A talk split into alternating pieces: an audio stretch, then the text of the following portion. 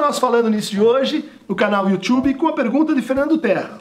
A palavra ocupação vem tomando um vulto muito grande nos últimos anos, principalmente a partir dos movimentos Occupy, que ocorreram em várias cidades. A psicanálise daria conta de fazer um desdobramento dessa palavra? Seria possível uma ponte com a cultura, a sociedade e o contemporâneo, principalmente no Brasil atual? Hoje temos as ocupações dos secundaristas, ocupações nas ruas e nas redes. Parabéns pelo canal e abraço.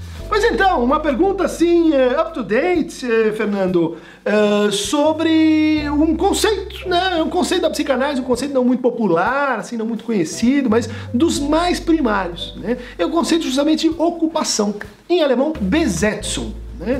É uma palavra que aparece num contexto militar, né? a gente pode falar assim, ocupação, a Besetzung de uma cidade, a Besetzung de Alepo, uh, mas que foi apropriada pelo Freud na sua metapsicologia para designar uh, aquelas representações que estariam justamente investidas com mais libido, estariam carregadas com mais soma de excitação, né? que estariam então Besetzung. E essas uh, representações super intensas, elas tenderiam a produzir dissociações psíquicas, tenderiam a produzir deslocamentos e associações eh, baseadas no processo primário, condensação e deslocamento, gerando então uma espécie de gramática do inconsciente sintomas, os sonhos, os atos falhos, a gente sempre teria movimentações na besetsu, né, na ocupação das uh, diferentes representações que formam, com seus traços nêmicos e, e, o desejo de retorno a esses traços nêmicos, o desejo humano. Então, a tua pergunta, ela, ela liga esse conceito metapsicológico muito específico com um outro uso, uso político, né, que a gente vem vendo a partir das ocupações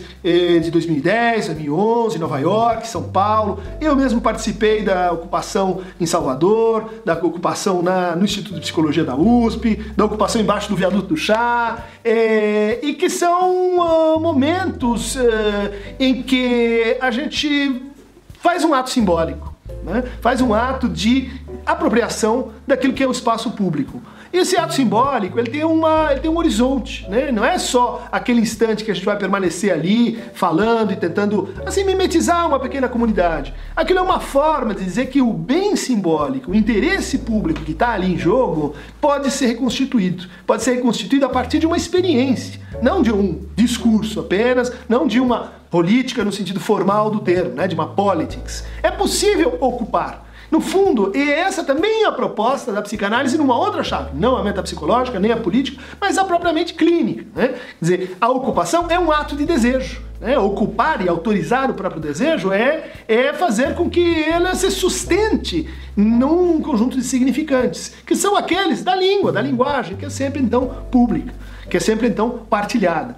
Me parece que ah, os movimentos de resistência não, dos, dos, secundaristas que estão hoje ocupando as escolas são o que há de mais interessante na política brasileira. É, não porque eles vão ser necessariamente vitoriosos, nem porque eles é, sejam um movimento de força, mas porque eles estão lembrando exatamente aquilo que a gente precisa para o nosso complexo social, né, o nosso complexo discursivo, que é ocupar o espaço público. É por aí, é esse o caminho.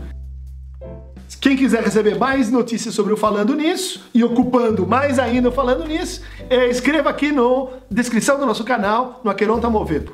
Por hoje é isso.